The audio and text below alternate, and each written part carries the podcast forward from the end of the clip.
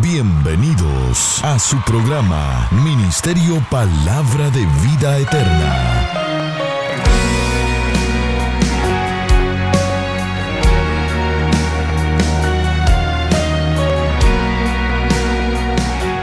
Con la administración de la palabra, Pastor Juan Interiano. Es la fuente de vida eterna. Eres la fuente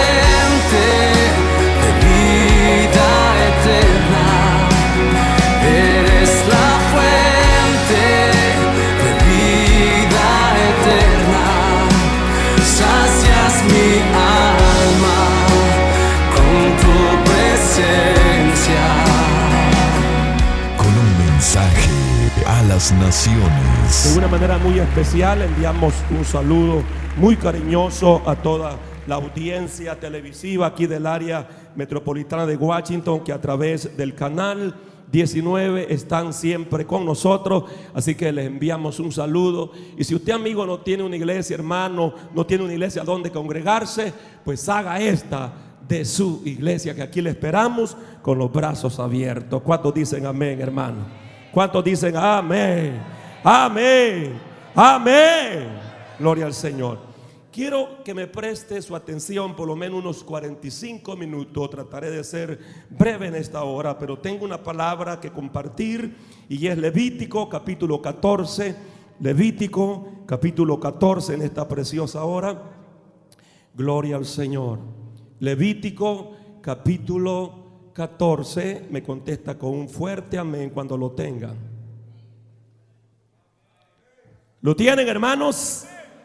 Comparta la lectura de la Biblia con los amigos para que ellos también sean partícipes de esta bendición. Dice el verso 1 en adelante, Levítico capítulo 14, y habló Jehová a Moisés diciendo, esta será la ley para el leproso cuando se limpiare. Será traído al sacerdote. Y este saldrá fuera del campamento y lo examinará. Y si ve que está sana la plaga de la lepra, del leproso, el sacerdote mandará luego que se tomen para él, para el que se purifica, dos avecillas vivas, limpias y madera de cedro, grana e hisopo. Y mandará el sacerdote a matar una avecilla en un vaso de barro sobre aguas corrientes.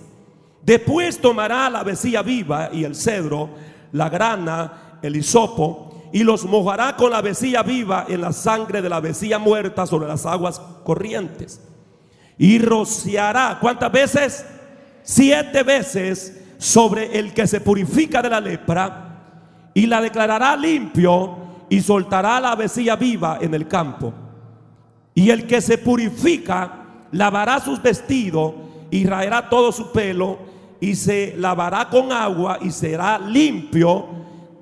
Y después entrará en el campamento y morará fuera de su tienda siete días. Y la iglesia grita un fuerte.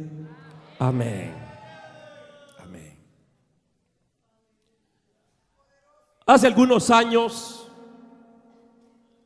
un tren que atravesaba los vastos despoblados de los Estados Unidos fue un tremendo escenario de un espectáculo terrible. El foguero del tren había abierto la puerta del horno para echarle más carbón.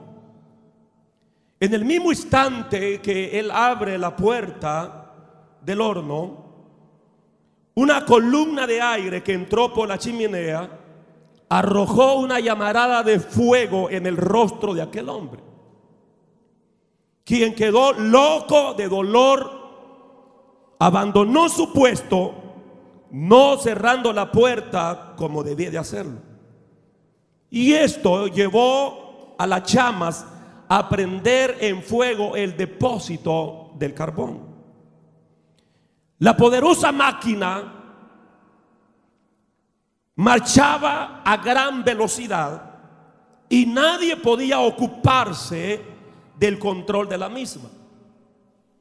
De repente el señor José Sieg, el maquinista de este tren, avanzó entre las mismas llamas hasta llegar a la puerta del horno con un supremo esfuerzo, cerró la puerta que estaba casi incandescente, parando el tren a continuación.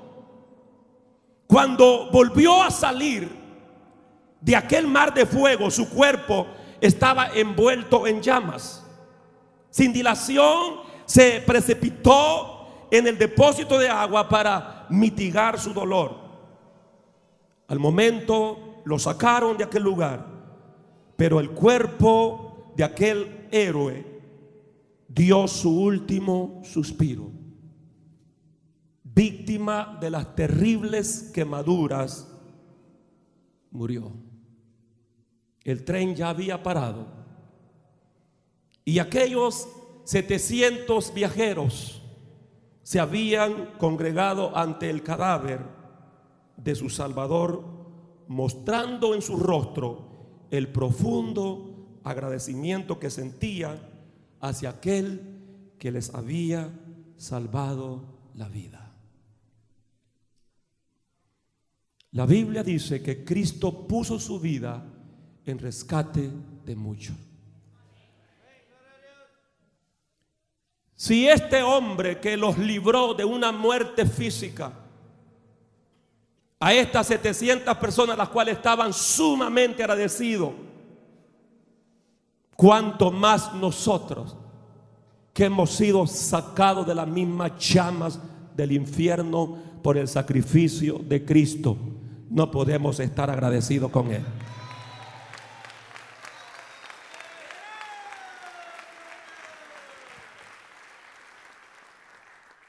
Es preciso expresarle también nuestro agradecimiento a Cristo. Yo no sé si usted se ha preguntado, hermanos, por qué hay cristianos que sienten que el orar es un trabajo, que el ayunar es un trabajo, que el congregarse es un trabajo, que el evangelizar es un trabajo y que todo lo que compete a la obra del Señor como que todo lo hacemos bajo una presión, bajo una carga. Y yo me preguntaba, decía, Señor, ¿por qué tu pueblo actúa así? Y el Señor me decía, no han tenido una verdadera revelación de mi sacrificio que yo hice en la cruz del Calvario. No hay gratitud. Porque cuando un creyente es agradecido, por lo que Cristo hizo. Él sabe que puede hacer mucho en la obra del Señor, pero es incomparable con lo que Cristo hizo en la cruz del Calvario por nosotros. Alguien me está escuchando en este lugar. Una vez más, ¿cuánto estamos agradecidos con el Señor? Porque Él nos ha rescatado. ¿Estamos agradecidos? De verdad estamos agradecidos. Muéstralo con sus acciones. Que nadie tenga que andarlo empujando para congregarse. Eso van a ser espontáneo. Que nadie tiene que empujarlo para adorarle. Que nadie tiene que empujarlo para darle gloria. Eso lo manifiesta un corazón agradecido. Si alguien plenamente está agradecido, levante las manos y levante su mejor alabanza ahora.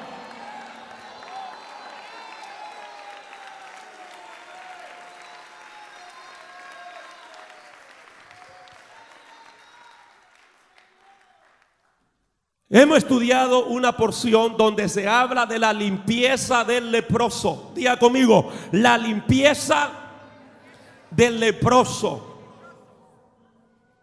Como usted ha notado, hermanos, Dios le dio a Moisés en este libro, este libro de Levítico, libro que fue escrito por Moisés. Fueron cinco libros los que escribió Moisés, que se le llaman los libros del Pentateuco, los libros de la ley, cinco libros. Pero aquí precisamente, en este libro, le da la ordenanza con respecto a la ley para el leproso cuando se limpiara. Y aquí encontramos una enseñanza, yo quiero que me preste su atención, porque hay una enseñanza tan maravillosa respecto al proceso, diga conmigo proceso, que debía de pasar el leproso. La Biblia, desde el Antiguo Testamento, comienza a hablar de esta enfermedad. Diga conmigo la lepra. Diga conmigo lepra. Y este término de lepra se refiere a una variedad de enfermedades en la piel. Es una enfermedad repugnante, cruel, destructiva. De tal manera que por causa de la gravedad de su mal, de su destrucción, se le da un símbolo de pecado. ¿Qué simboliza la lepra? El pecado. El pecado. Por eso de que los judíos reaccionaban ante la lepra más o menos como nosotros reaccionamos ante el SIDA.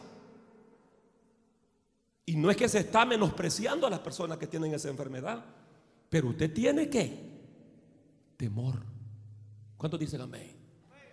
¿Temor de qué? De ser contaminado. Y eso era lo que precisamente sucedía con los leprosos. Ya que la lepra siempre resultaba mortal. Y cualquier persona que comenzaba ya a ver algunas manchas o aparecer en su piel las manchas de la lepra, sabía esta persona que había caído bajo sentencia de muerte. Similar a lo del SIDA. Una persona le dice, tiene SIDA, se siente bajo sentencia de qué? De muerte. Porque la lepra comenzaba a devorar las orejas. Los ojos se le salían al leproso. Perdía ojos, oreja, labios, miembros de su cuerpo y se iba prácticamente cada día destruyéndose su cuerpo a causa de la lepra. Y lo mismo el pecado. El pecado mata. El pecado destruye. El pecado te separa de Dios. El pecado te hace candidato al infierno. Por eso la Biblia dice claramente que la paga del pecado es muerte, muerte, muerte, muerte. Pero el regalo de nuestro Padre Celestial a través de Cristo es salvación, es vida eterna, es vida eterna. Amazojalaya.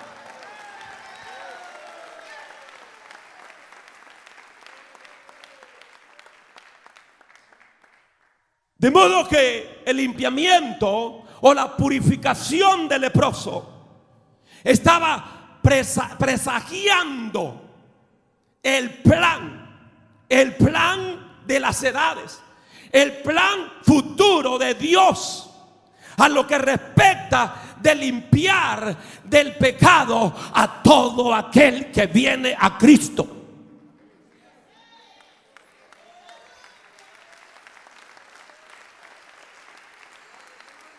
San Juan 3:16 dice, porque de tal manera amó Dios al mundo que dio a su único hijo para que todo aquel que en él cree no se pierda más que. No lo saben, tenga que. Tenga que. Más fuerte. Vida eterna. Por eso el verso 1, y quiere ahí leerlo hermano, léalo conmigo en el momento que le diga hasta ahí, lee, pare y escuche. Dice el verso 1 y 2, dice, y habló Jehová a Moisés. ¿Quién habló allí? Jehová. ¿A quién le habló?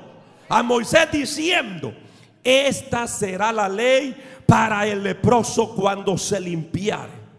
Será traído al sacerdote. Era, hermanos, un milagro prácticamente que sucedía cuando ya alguien era limpio de esa enfermedad, era sanado. Pero luego acá dice, para el leproso cuando se limpiare será traído a quién? ¿A quién se le traía? Al sacerdote. Entonces aquí encontramos el primer paso de este proceso. El leproso para ser limpiado o declarado limpio o purificado, debía de ser traído a quién? Al sacerdote. El sacerdote es tipo de Cristo. Nadie puede ser limpio de su pecado si no viene al sumo sacerdote que es Cristo para ser limpiado de todo pecado, el pecador no necesita ser traído a una religión, no necesita ser traído a X iglesia, no necesita ser traído a un pastor, no necesita ser traído a un cardenal, a un sacerdote, a un papa o a la mama, necesita ser traído a Jesús, el verdadero sumo sacerdote. Alguien puede levantar las manos y dar gloria a Dios en este lugar.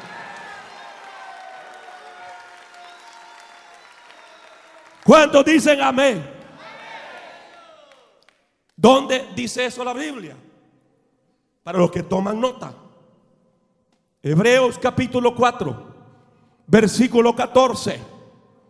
Jesús, el gran sumo sacerdote. Por lo tanto, ya que en Jesús, el Hijo de Dios, diga conmigo, tenemos, dígalo fuerte, tenemos un gran sumo sacerdote que atravesó los cielos, aferrémonos a la fe que profesamos. Cristo murió por nosotros como sumo sacerdote. El sacerdote lo que significa es un mediador. La palabra sacerdote, para que lo entienda más, es un puente.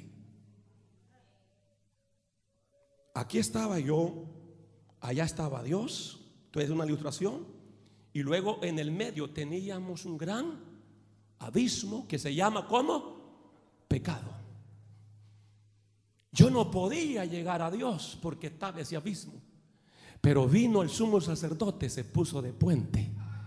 Y por eso Cristo dijo claramente que Él es el verdadero mediador de este nuevo pacto porque no hay otro mediador entre Dios y los hombres, sino Jesucristo, hombre. ¿Cuántos alaban al sumo sacerdote en esta hora? Y Hebreos 7:26 dice, nos convenía tener un sumo sacerdote así. Santo, número uno, porque él, él, es santo. Él nunca cometió pecado. Número uno, santo. Santo. Número dos, irreprochable. Número tres, puro. Número cuatro, apartado de los pecadores. Porque aunque Cristo en su forma humana vivió entre los seres humanos, pero Él siempre fue separado el distinguido entre diez mil. Él nunca cometió pecado. Él fue hecho pecado por nosotros. Para que a través de su justicia fuésemos justificados. Para que a través de su sacrificio fuésemos salvados. Oh, yo estoy agradecido por esa sangre carmesí que Cristo derramó en la cruz del Calvario. ¿Habrá alguien agradecido en este lugar?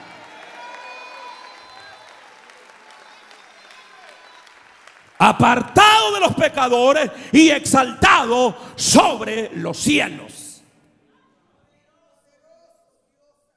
27, el verso 27. A diferencia de los otros sumos sacerdotes, Él no tiene que ofrecer sacrificio día tras día.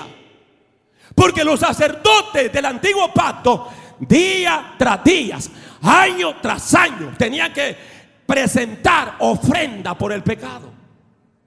Pero Cristo no. Dice, primero, los sacerdotes pasados presentaban ofrenda, sacrificio por sus propios pecados, en primer lugar. Cuando el sacerdote llegaba al lugar santísimo para presentar el sacrificio de la expiación, él primero suplicaba para sí mismo. ¿Me, están escuchando, hermanito?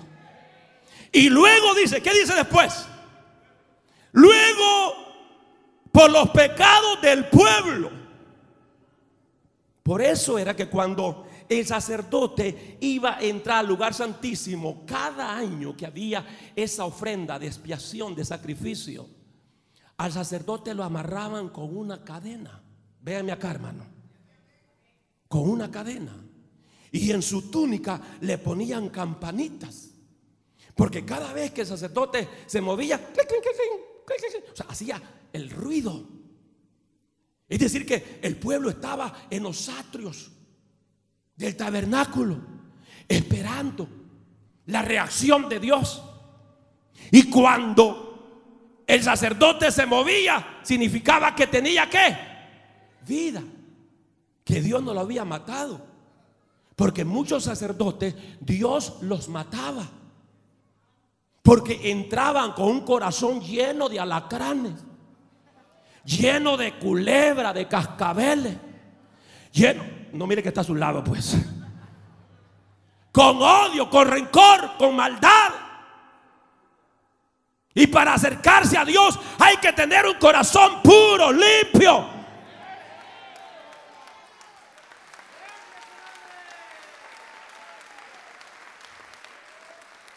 Intercedía por sus pecados como sacerdote y los después, después de eso, por los del pueblo. Pero note que una vez los judíos, los hebreos, oían el ruido del sacerdote y todo, decía gloria a Dios, todo va bien, no lo ha matado el Señor todavía, está con vida, gloria a Dios, aleluya, que el Señor lo ayude, tenga misericordia. Pero cuando no oía ruido de nada, decían, aquí sí se fue. Y comenzaban a jalarlo con la cadena. Porque si alguien entraba, si no era sumo sacerdote, también se moría. Pero note lo que dice, porque ya lo veo triste a ustedes. Miren lo que dice el verso 27. Que Cristo, Él ofreció el sacrificio una sola vez y para siempre cuando se ofreció así mismo. Es decir, que Cristo no presentó dos sacrificios, tres sacrificios, cuatro sacrificios, cinco sacrificios. Bastó con una sola ofrenda para redimirte a ti, para salvarte a ti, para salvar tu alma, amigo. Bastó ya una sola ofrenda. ¿Cuántos dicen amén, amén, amén? Los que están conmigo, Hebreos capítulo 9, versículo 12, te estoy probando. Estoy probando por la palabra que el leproso debía de ser traído al sacerdote. Hebreo 9:12 dice, entró una sola vez y para siempre en el lugar santísimo. Porque en el tabernáculo estaban los atrios, el lugar santo y el lugar santísimo. Y dice que Cristo, dice que Cristo entró, ¿cuántas veces al lugar santísimo? Una sola vez. Y dice que no lo hizo con sangre de machos cabrillos y becerros. En otras palabras, no lo hizo con sangre ajena. Sino con su propia sangre, logrando así un rescate eterno la gente va a ir al infierno por despreciar el sacrificio de Cristo. Ya hubo una provisión. Amigos, ¿sabes qué? Ya el Señor canceló tus pecados. Lo que usted necesita es arrepentirse de ese pecado y el Señor le va a perdonar. El Señor le va a salvar. ¿Cuántos de ustedes lo creen, hermanos? ¿Y por qué no dicen amén, pues? Aleluya. Él como sumo sacerdote.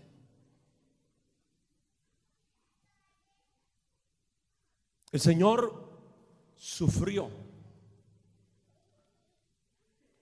la carga de tus pecados.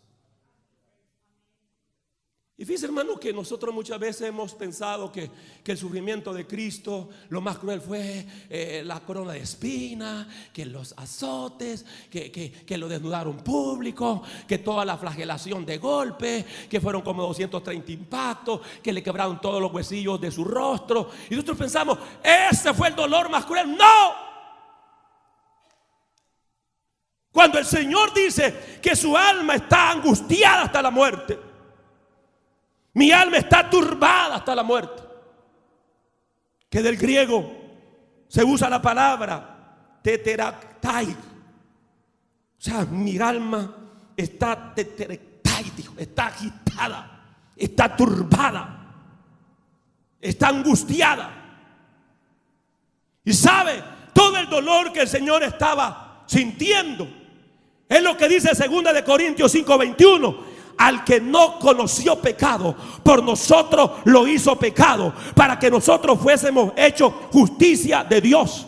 En otras palabras, cuando el Señor dice, estoy abatido, mi alma está angustiada hasta la muerte, lo que el Señor estaba sintiendo no eran los azotes, no era la espina, no eran los golpes, eran tus pecados que iban a estar cargados sobre Él allá a Masojalaya. No sé si alguien me está entendiendo en esta hora.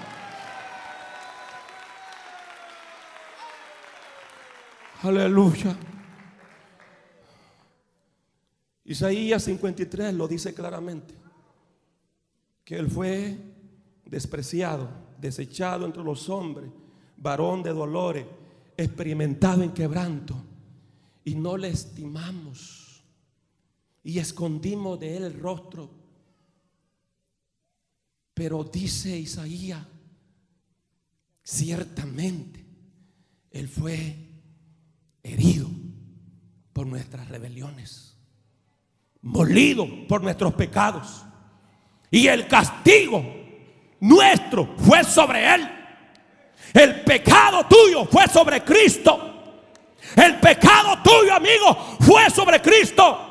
El pecado tuyo, amiga, fue sobre Cristo. Pero por su llaga, por su sacrificio, somos sanos, somos salvos, somos libres, somos levantados, somos amas, ojalá. Si usted lo se goza, ya no hay nada que lo haga gozarse, hermano.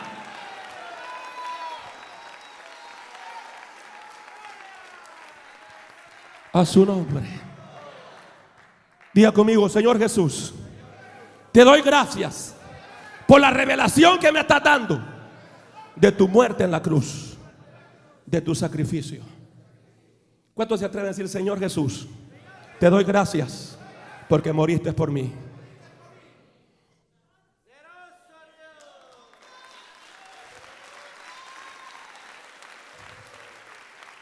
Regresamos a Levítico, capítulo 14, verso 3. Y este saldrá fuera del campamento. ¿De quién está hablando? No. ¿Quién saldrá fuera? El sacerdote exacto. El sacerdote, el sacerdote saldrá fuera del campamento. ¿Y qué va a hacer? ¿Lo va a qué? Examinar. Lo va a examinar. Y luego, y si ve que esta que ya está sano de la plaga de la lepra del leproso. Dice que el sacerdote mandará luego que se tomen para él, o sea, para el leproso, que se purifique, para que ha entrado el proceso de la purificación, de la limpieza. Dos, ¿qué? Avecillas vivas, limpias y madera de cedro, grana e hisopo. Entonces, note en segundo lugar que el verso 2 dice que el sacerdote saldrá fuera de dónde? ¿De dónde? Ahí dice. Exacto. El sacerdote saldrá fuera del campamento. Pero como todo esto es un marco de tipología. Y todo lo que está hablando el sacerdote está hablando de Cristo. Diga conmigo Cristo. Diga conmigo Cristo. ¿De dónde vino Cristo?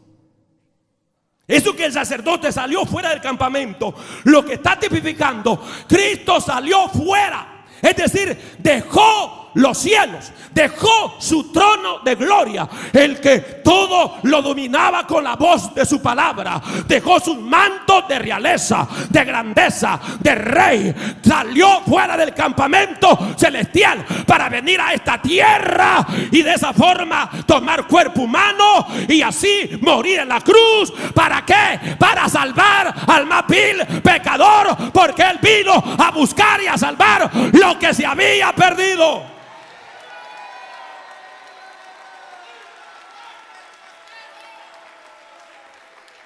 Pregunto, y los que tienen la respuesta me gritan, ¿con qué propósito vino Cristo del cielo? ¿Para qué? Para buscar y salvar lo que se había perdido. ¿Con qué propósito vino Cristo del cielo? Para buscar y salvar lo que se había perdido. Y nosotros éramos don perdido, doña perdida. ¿Cómo no vamos a estar agradecidos con el Señor, hermano?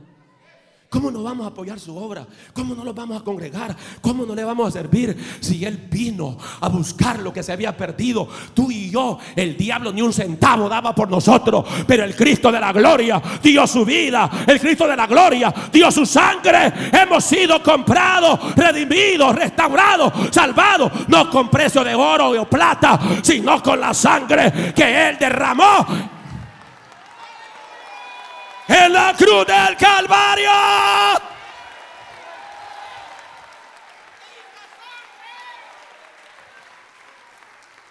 Y él no necesitó de sangre prestada. El diablo sí necesita sangre. Porque ni sangre tiene.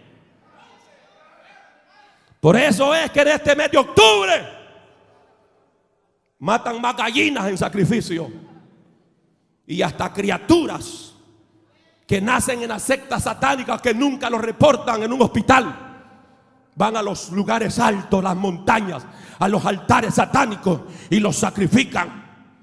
Todos los niños que mueren a causa de dulces envenenados con alfileres, con vidrio, son sacrificios del diablo. Porque el diablo necesita tomar un cuerpo humano para hacer maldades. Necesita sangre de gallina. Pero Cristo no necesitó sangre de animal alguno. Cristo mismo dio su propia vida. Alguien puede dar gracias por esa sangre. Alguien amasó jalaya.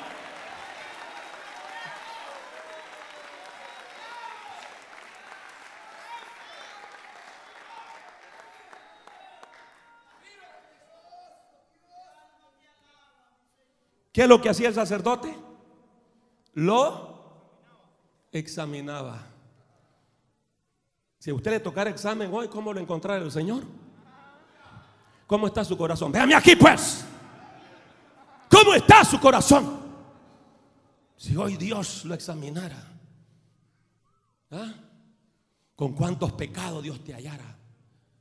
Odio en contra de tu hermano, odio en contra de tu hermana envidia, arrogancia, petulancia, te hallara como globo inflado, pecho de camión. ¿Ah? Lo examinaba. Y tú sabías que Dios siempre nos examina. Y cada vez que venimos a, a, la iglesia, Dios nos examina a través de la palabra, a través del Espíritu. Hay gente que sale enojada porque dice, no, demasiado, como aquí nos gritan, como aquí nos predican, como nos maltratan. No, te tocó examen, papá. Te tocó examen, mamá.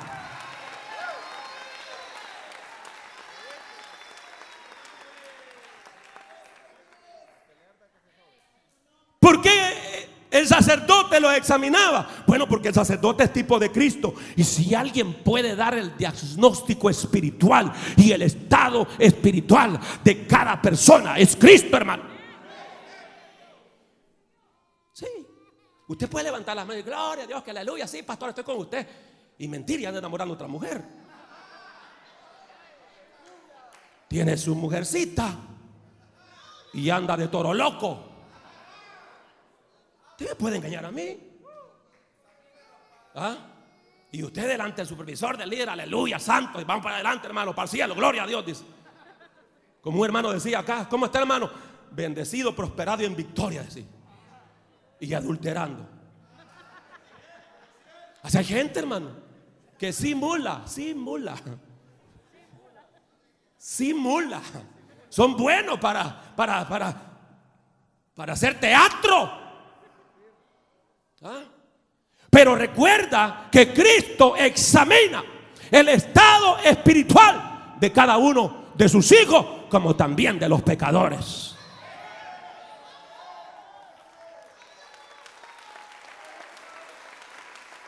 Pero lo lindo es que Cristo, hermano, te diagnostica y te dice, este es el nivel de pecado, de condenación que tienes. Pero si te arrepientes, ¿sabes qué? Yo te puedo declarar libre, yo te puedo declarar limpio, yo te puedo declarar sin culpa, yo te puedo declarar inocente, yo te puedo declarar justificado, santificado. Oh, gloria, aleluya. Alguien puede hacer ruido en esta casa. Oh my God. Uh. qué palabra tan sencilla y simple. Pero qué esencia, hermano. ¿Ah? Entonces ya una vez el sacerdote había salido afuera, examinaba, y ahora, ya una vez que había dado el diagnóstico que estaba limpio, el sacerdote mandaba luego que se tomaran para el que se estaba purificando dos avecillas vivas, limpias y madera de cedro, grana e hisopo. Todos estos elementos que vemos acá, déjame acá, ya voy a finalizar. Todos estos elementos que vemos acá nos están recordando, tipificando la obra de Cristo en la cruz para remisión de nuestros pecados.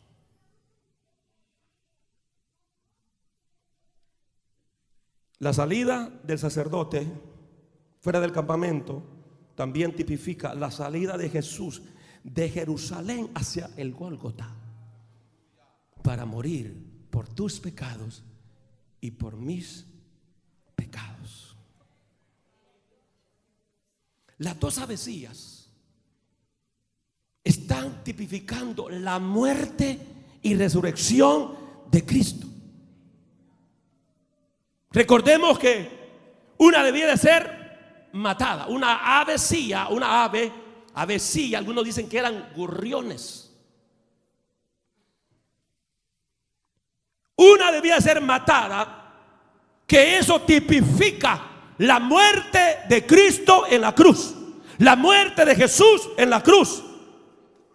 Y la otra que debía de ser suelta tipifica cuando Jesús murió por nuestros pecados, fue sepultado, al tercer día resucitó y luego a los 40 días de haber resucitado ascendió a los cielos. Significa la resurrección y ascensión de Cristo al cielo. Porque Cristo murió y se le fue dado cuerpo de gloria. Y está ahora sentado a la diestra del Padre para interceder por todo aquel que se arrepiente de sus pecados.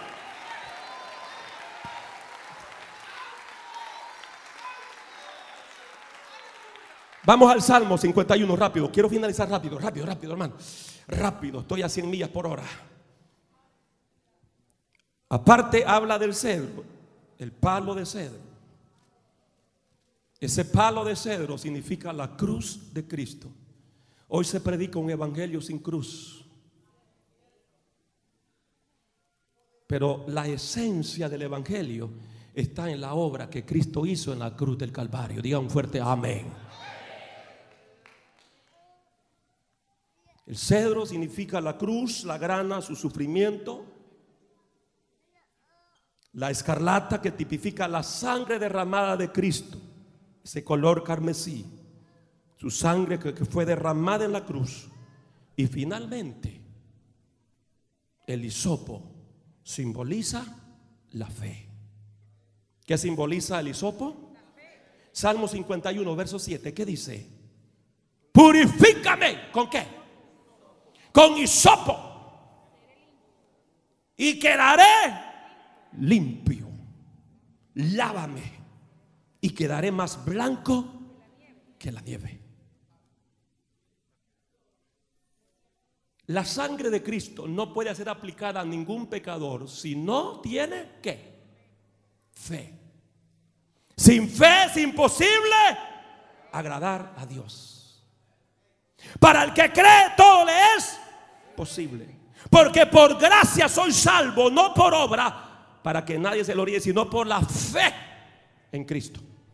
Amigo, usted que está aquí, para usted ser limpio de sus pecados, usted no necesita cera de candela para quemarse como lo hizo este servidor.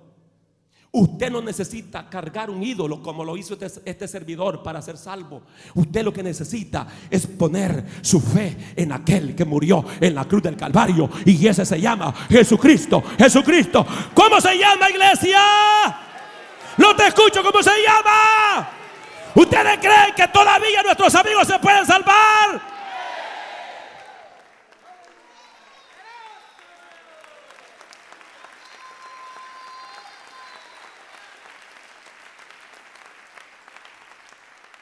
Esa fue la oración de David.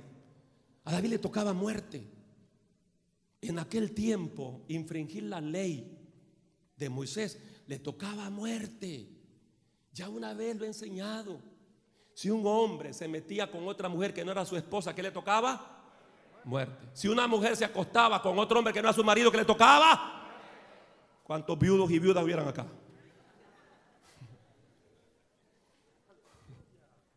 ¿Ah? Le tocaba muerte a David. Había matado, había adulterado, había hecho tantas cosas desagradables a Dios. Pero una de las cosas, hermano, que me impacta es que fíjese que es más fácil para Dios perdonar cuando se ofende su santidad. Y escúcheme bien los estudiosos en esta hora. Es más fácil para Dios perdonar un pecado cuando se trata de ofender su santidad que cuando se trata de ofender la autoridad de Dios. David fue un hombre conforme al corazón de Dios porque respetó la autoridad de Dios aunque Saúl andaba todo chueco, aunque el rey Saúl andaba todo mal, pero jamás David le faltó el respeto. Saúl lo buscaba para matarlo. De manera que David estaba escondido en una cueva, dice la Biblia. Y llegó el rey Saúl y se mete a la cueva para hacer sus necesidades fisiológicas. Y todo el manto le quedó cerca de las piernas a David. Ahí lo tenía David. Y los compañeros le decían por señas, dale, tener la oportunidad de matarlo. ¿Qué dijo David? Guárdeme el Señor de que yo ponga mano sobre el ungido de Dios.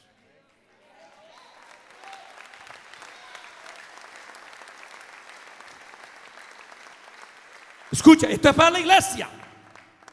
Para Dios es más fácil perdonar un pecado cuando tú ofendes su santidad que cuando tú ofendes la autoridad de Dios. La iglesia tiene que aprender a respetar la autoridad de Dios. Su pastor no es un espantapájaro que usted lo vea, lo vea con el revés del ojo. Eso es falta de respeto. Y Dios juzga todas esas cosas. Pero la Biblia habla precisamente que David fue un hombre que respetó la autoridad delegada.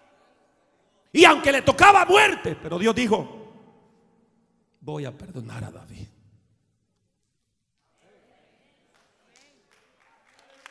Lo voy a perdonar. ¿Qué le tocaba a usted, hermanitos? Hermanitas, ¿qué le tocaba a ustedes? ¿Y qué dijo Dios? Te voy a perdonar.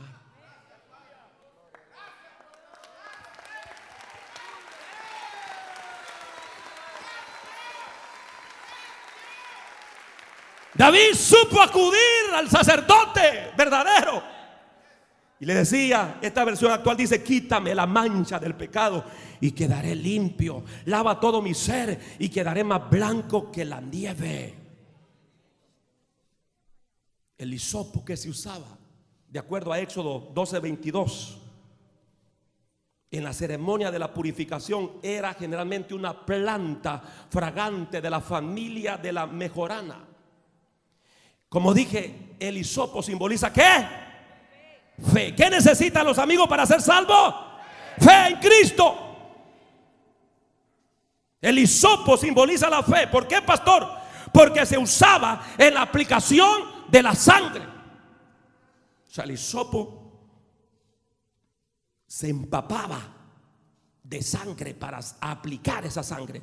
¿Qué dice Éxodo 12:22? Dice, y tomad un manojo de hisopo y mojarlo en la sangre que estará en un lebrillo y untar el dintel y los dos postes con la sangre que estará en el lebrillo y ninguno de vosotros salga de las puertas de su casa hasta la mañana. ¿Por qué? Porque iba a pasar el ángel de la muerte, el ángel de la destrucción, matando a todo primogénito. Pero aquel hisopo fue absorbido por aquella sangre y fue puesta en aquellos dinteles. Y todas aquellas casas que tenían sangre de ese cordero, aleluya, ¿sabe qué? El ángel de la muerte pasó de paso.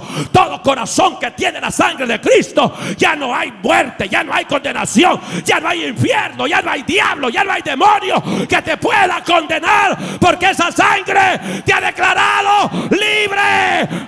aleluya, alguien ha sido limpio por esa sangre. Levánteme esa mano bien alto. Oh Dios mío, aleluya.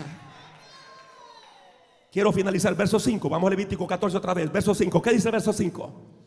Te estoy dando la esencia de esta porción. Y mandará el sacerdote matar una vecilla en un vaso de barro. Cuando usted lee esto, dice el pastor que va a predicar aquí. Que mata, que matan gorriones, que sacan la sangre, que la meten en un vaso de barro. Espérese, cálmese. Tiene paciencia, loco, si le queda ¿Ah? Y mandará el sacerdote a matar una vecilla en un vaso de barro sobre aguas corrientes. Entonces aquí notamos, hermano, en tercer lugar, note bien, que este verso habla de matar a la primera avecilla. Y que la sangre, ¿dónde se recogía? ¿En un vaso? ¿O una vasija de qué? De barro. ¿Y qué tenía esa vasija? Agua. Esto nos habla, el vaso de barro, habla lo que dice la Biblia que a Cristo Jesús se le dio un cuerpo. Pablo dice que el tesoro de Dios ha sido puesto en vaso de qué? De barro. Para que la excelencia del poder de Dios sea manifestado. Y que ese poder no es de nosotros, es el poder de Dios.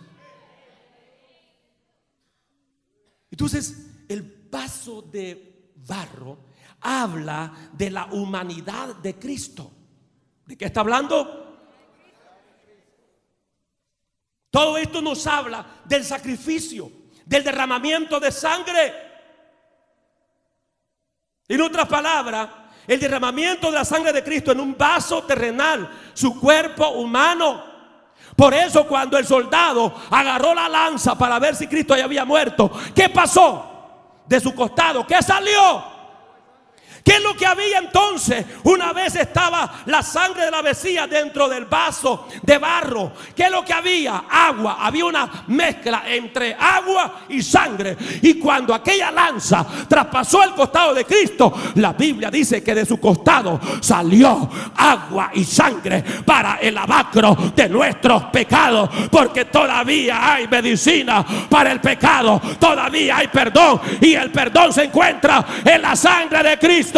Grítalo en la sangre de Cristo. ¿Dónde está el perdón? ¿Dónde está el perdón? Oh.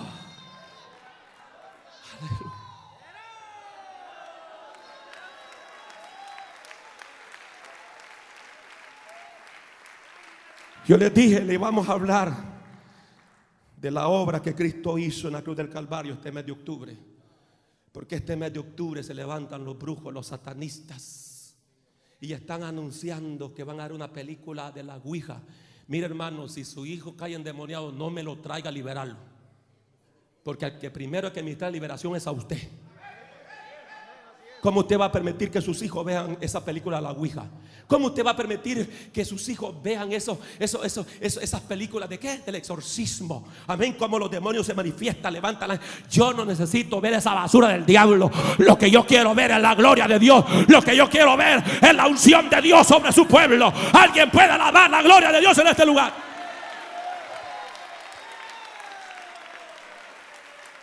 Y Dios puso esta palabra en mi corazón que todo este mes de octubre estaremos hablando de la obra de Cristo. Oh, gloria al Señor, porque esa obra maravillosa nos ha dado la victoria, nos ha dado levantamiento, nos ha dado el poder, nos ha dado gloria, nos ha dado sabiduría, nos ha dado inteligencia, nos ha dado gloria inmarcesible, gloria amazojalaya. ¿Cuántos se atreven a alabar la gloria de Dios ahora, ahora, ahora?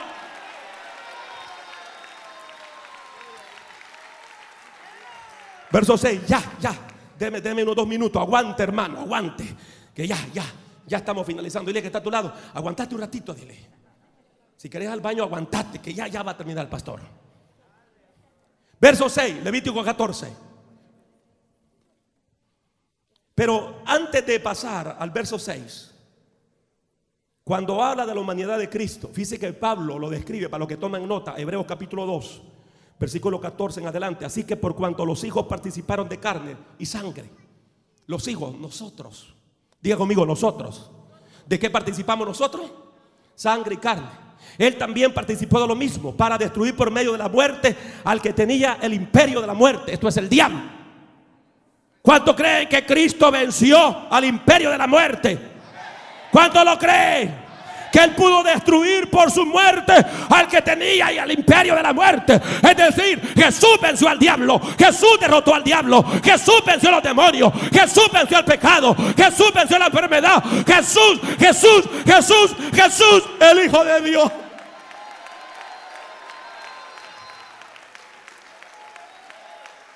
Y librar a todos los que por el temor de la muerte estaban durante toda la vida sujetos a esclavitud. Cuando dicen amén. Verso 6. Después tomará la vecilla viva, el cedro, la grana, el hisopo, y lo mojará con la vecilla viva en la sangre de la avecilla muerta sobre las aguas corrientes. Aquí la sangre del ave sacrificada se mezclaba con agua, diga conmigo, con agua. ¿En la vasija de qué? De barro. Simbolizando también el limpiamiento que Dios nos da a través de su palabra. Un hermano dijo, gracias a Dios que tenemos un pastor que cada vez que nos reunimos nos sacude el polvo. Y no soy yo, es la palabra de Dios.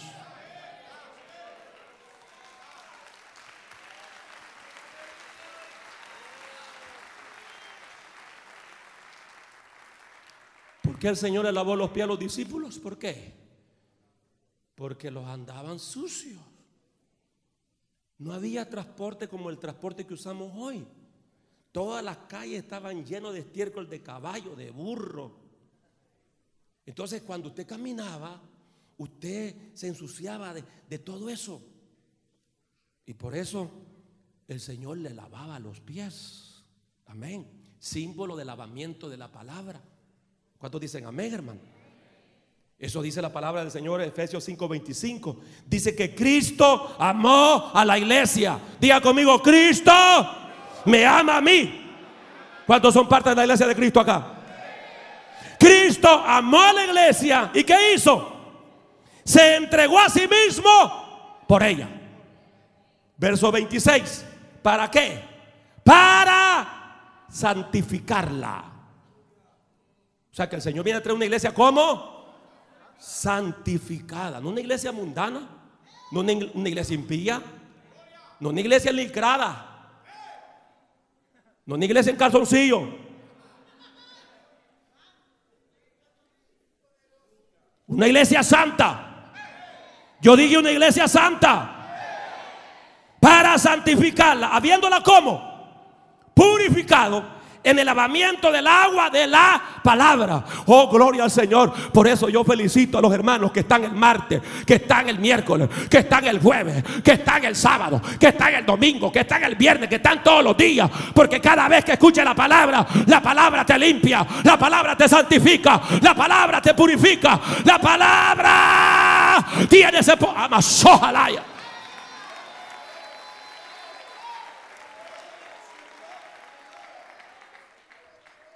¿Cuánto dice amén? Verso 7. Y rociará siete veces sobre el que se purifica de la lepra y le declarará como limpio. Y lo soltará a la vecilla vive en el campo. Aquí se habla de un número. ¿Número qué? Siete. ¿Qué significa el número siete? Perfección, plenitud. Siete es el número que tipifica a Dios. Porque Dios es completo. Dios es perfecto. Y aquí se aplica el número 7 en este proceso de limpiamiento, de purificación, declarando que la limpieza es total, es completa.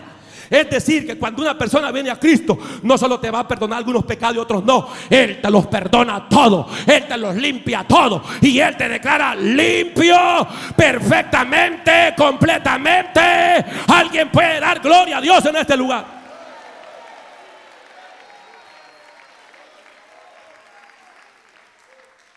Diga conmigo, entiendo por la palabra. Vamos con la mano derecha. Entiendo por la palabra que todos mis pecados han sido lavados en la sangre de Cristo.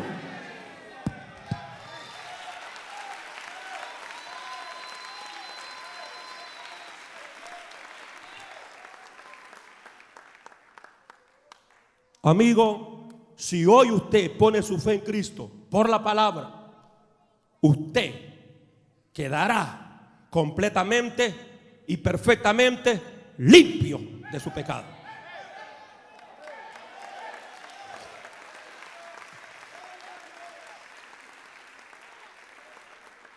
Él ya lo hizo en la cruz.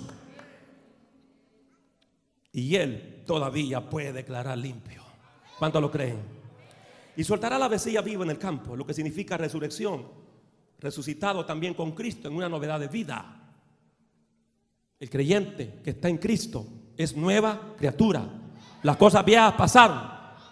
Y aquí todas son hechas nuevas.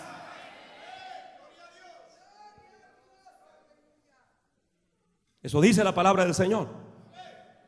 Romanos 6:4, porque somos sepultados juntamente con Él para muerte por el bautismo, a fin de que como Cristo resucitó de los muertos para la gloria del Padre, así también nosotros andemos en vida nueva.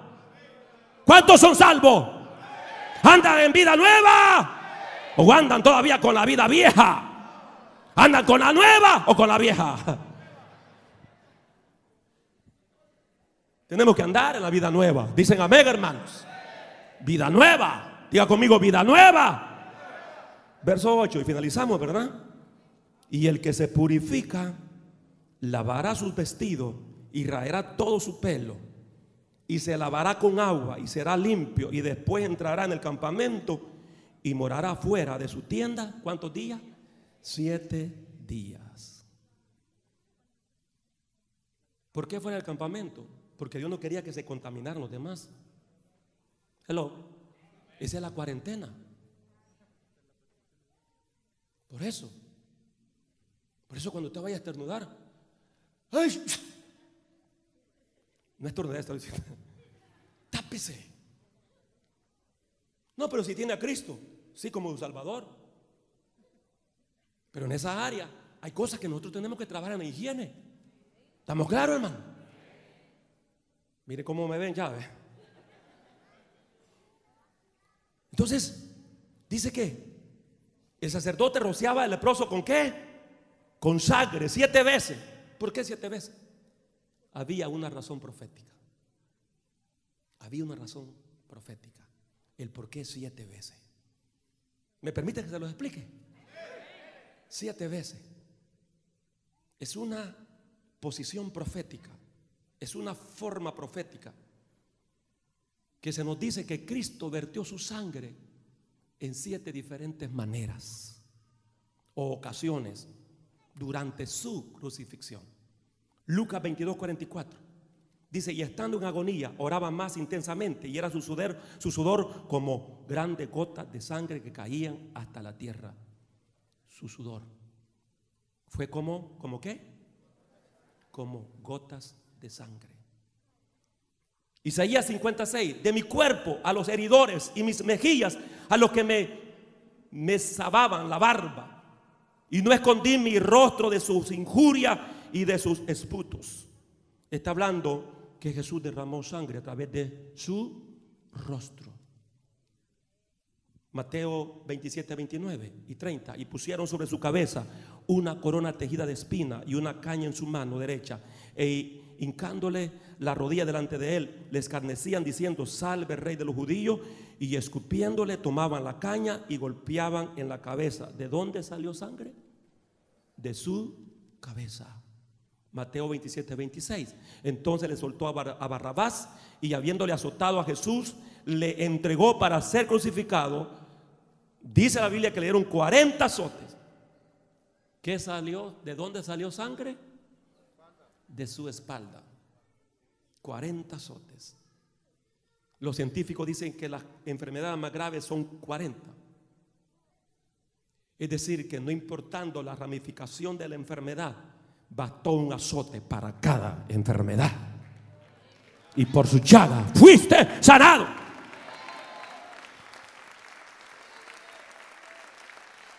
Salmo 22, 16 dice, horadaron mis pies. Horadaron mis pies. ¿De dónde le salió sangre al Señor? De sus pies a través de aquellos clavos. También dice que horadaron mis manos. Salmo 22, 16. ¿De dónde salió sangre? De sus manos. Y Juan 19, 34 dice, pero uno de los soldados le abrió el costado con una lanza y al instante salió sangre y agua. ¿De dónde salió sangre? Su costado. Por eso se usaba siete veces la sangre de la vecía. Mostrando en las siete ocasiones que Cristo derramó sangre por ti y por mí.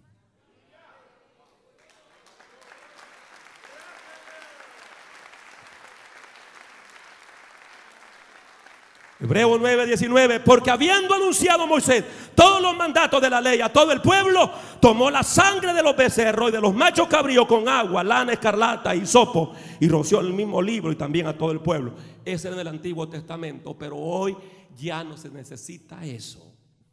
¿Mm?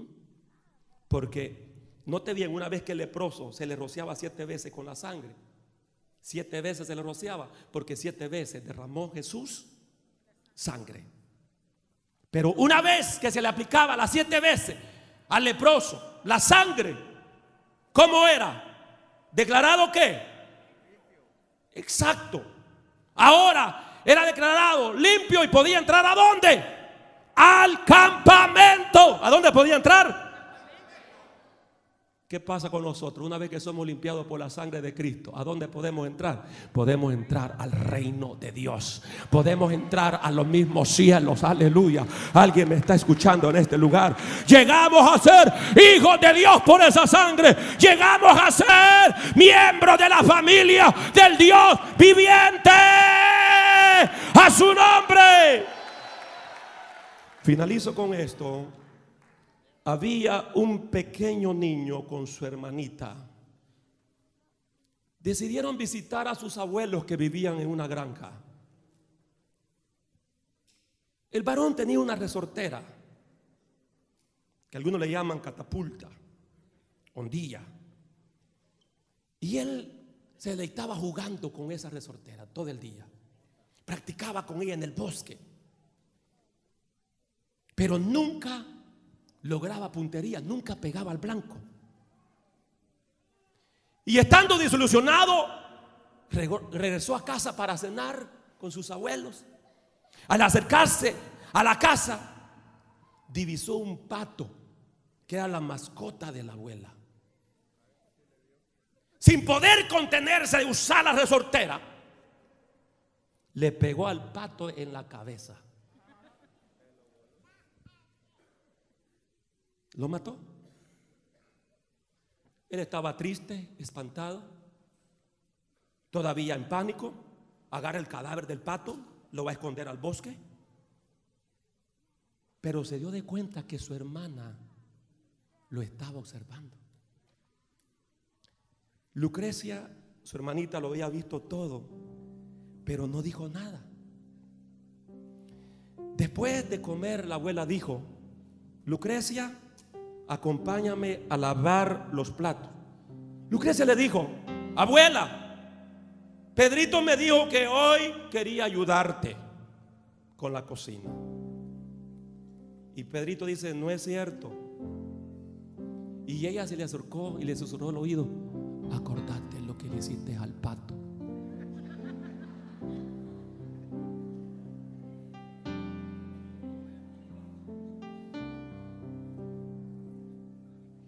Se levantó Pedro de la mesa y Pedrito lavó los platos ese día. En otra ocasión el abuelo le pregunta a los, a los nietos, le dice, niños, ¿quieren ir conmigo a pescar?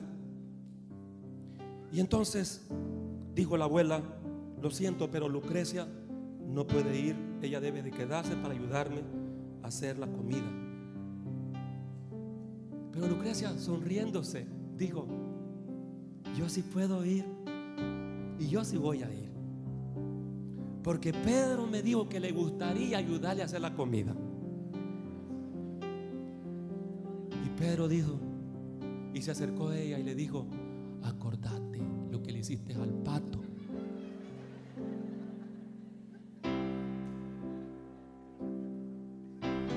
Entonces, se fue Lucrecia a pecar, a pescar con su abuelo y se quedó Pedro.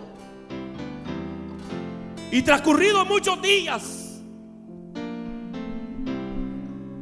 en que Pedro estaba haciendo sus propias tareas y las tareas de su hermana Lucrecia, dijo, ya no puedo más con esta situación. Yo le maté la mascota a mi abuelo, le maté el pan. Yo no le he confesado, yo no le he dicho nada. Y yo no puedo vivir así. Y fue donde la abuela y le dice, abuela, quiero confesarte que yo te maté el pato.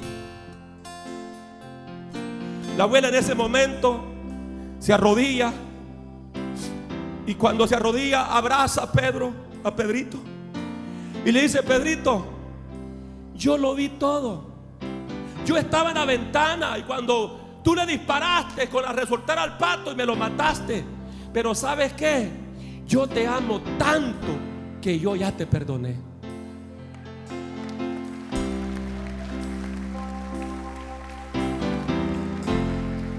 Lo que yo no podía entender, Pedrito, le dice la abuela, es que hasta cuándo tú ibas a permitir que Lucrecia te tuviese como un esclavo. Y esta es la pregunta, amigo, amiga, hermano descarriado, ¿hasta cuándo vas a permitir que tus pecados sin confesar te mantengan esclavizado? ¿Hasta cuándo? Hoy puedes recibir la gloriosa liberación. Así como Pedrito fue perdonado por la abuela, así Cristo también hoy te grita, amigo, yo ya te perdoné en la cruz, amiga, yo ya amo Sojalaya. Si lo cree, póngase de pie y déle el mejor aplauso al Señor en esta hora.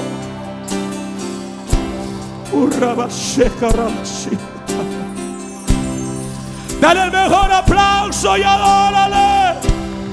Adórale. Adórale, adórale. Aleluya, aleluya.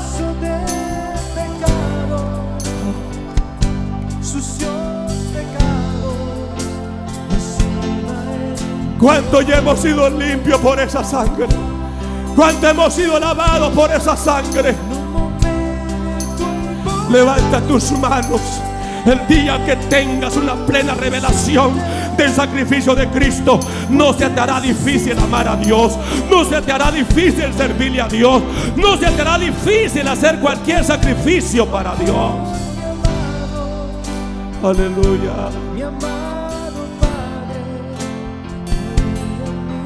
Levanta la mano y grita los sangre que me da la paz en esta hora.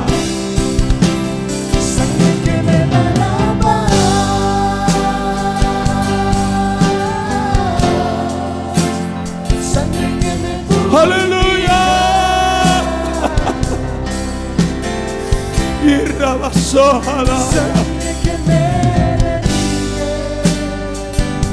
Preciosa sangre. La sangre de Jesús. Una vez más, dilo sangre, sangre, sangre. Sangre que me da la paz.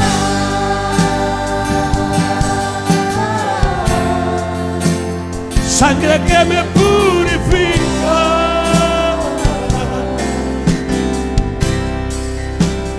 Sangre que me redime. Preciosa sangre. La sangre de Con sus manos levantadas. Todo el mundo con sus ojos cerrados. Amigo, quiero guiarte a través de la fe a Cristo en esta hora. Yo no te traigo a la iglesia. Yo no te traigo a una congregación. Te traigo a Cristo hoy a través de la fe. Todos los amigos que están ahí, amigas, hermanos apartados, hagan esta oración de fe conmigo. Hagan esta oración de fe conmigo ahora. Ahí donde está, el Señor te dice, yo ya morí por ti. Yo hace más de dos mil años ya te perdoné en aquella cruz. Lo que tú tienes que hacerlo es recibirlo por la fe. Los que van a aceptar o reconciliar, todo el mundo con los ojos cerrados. Dicen conmigo en esta hora, Señor Jesús, he entendido por la palabra que veniste del cielo para buscarme y salvarme a mi pecador. Por lo tanto, en esta hora me arrepiento de todos mis pecados. Públicamente los confieso a ti y te acepto como mi salvador personal. Diga conmigo gracias porque moriste por mí en la cruz. Y por esa muerte la cruz me has reconciliado con el Padre. Gracias por amarme. Dile gracias por amarme.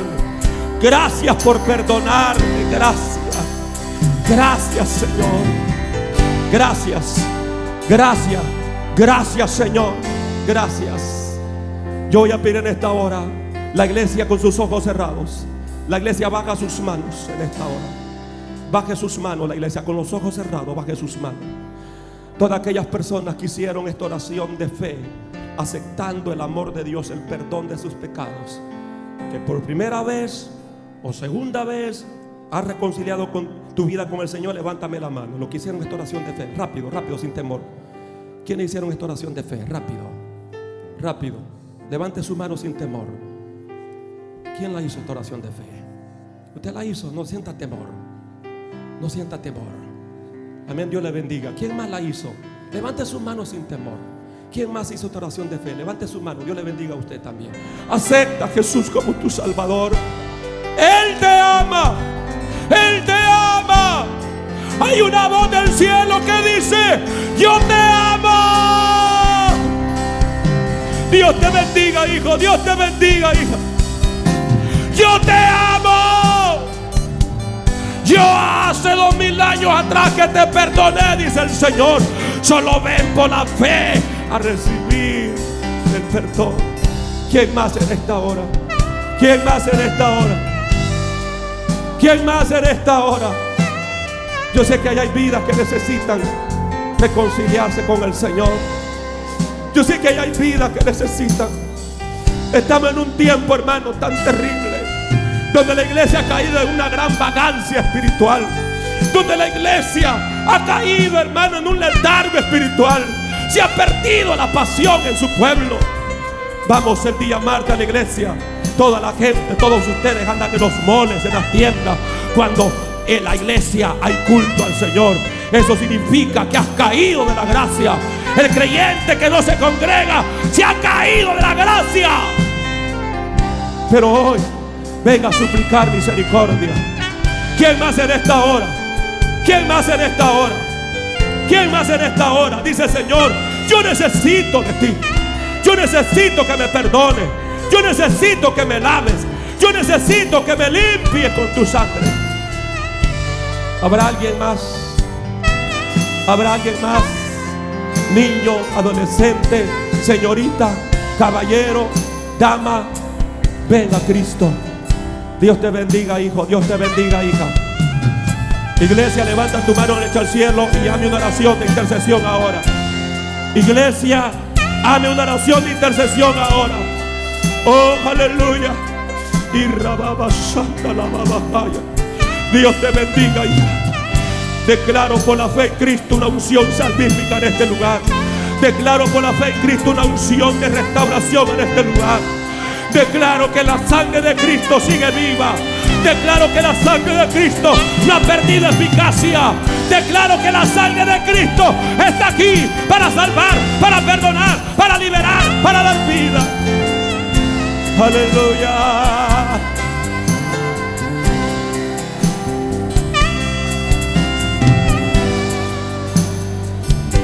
Alguien más que está sintiendo el llamado de Dios. Ya no resista más el amor de Dios. Ya no resista más la misericordia del Señor. Venga Cristo hoy. Venga Cristo. Venga Cristo hoy. Venga Cristo. Dios bendiga a este caballero. Venga Cristo. Él te ama. Él te ama. Y Él te está llamando hoy a restauración. Y rabasa. Y rabacata. Levanta tus manos, hermano. Hay una unción de quebrantamiento en esta hora. Hay una unción de liberación. Hay una unción de restauración. La sangre de Cristo está siendo derramada todavía sobre tu vida para limpiarte. Hoy, así como aquel leproso era tocado por esa sangre siete veces, se iba completamente declarado limpio. Hoy el Señor quiere hacer eso en tu vida, amigo. Hoy el Señor quiere hacer eso en tu vida, amiga. ¿Habrá alguien más? ¿Habrá alguien más en esta hora? Aleluya. Aleluya. Vamos a orar por estas vidas. Vamos a orar por estas vidas. Pero si alguien está sintiendo el llamado a reconciliarse, no dudes. Ven. El Señor te sigue esperando con brazos de amor, de misericordia. El Señor te sigue esperando. ¿Hay alguien más todavía en esta hora? ¿Hay alguien más que como Pedrito reconoce su pecado y solo tuvo que confesarlo? Hoy tú le vas a confesar a Cristo. Y el Señor te va a decir, mi hijo, mi hija, hace tiempo yo te perdoné. Solo estaba esperando que usaras el hisopo. Solo estaba esperando que usaras la fe para que mi sangre fuese aplicada a tu vida. Lo que han pasado aquí al frente rápidamente dicen conmigo, Señor Jesús. Los diáconos se aseguran que repitan o hagan esta oración conmigo. Digan, Señor Jesús, te doy gracias por salvarme, por perdonarme, por limpiarme con tu sangre preciosa. Gracias por tu sacrificio en la cruz. Gracias por esa sangre carmesí. Gracias porque a través de esa sangre soy declarado limpio de toda culpa, de todo pecado. Y ahora, Señor, abro mi corazón para que entres a mi vida como Señor, como amo, como Salvador. Gracias, gracias. Dile gracias, dile gracias. Gracias Señor. Gracias por restaurarme. Dile gracias. Gracias por tocar mi corazón. Gracias. Gracias por tu misericordia. Gracias Señor. Gracias por estas vidas. Recibe el amor de Dios, hija. Recíbela, recíbela. Recibe el amor de Dios. Recíbelo, recíbelo.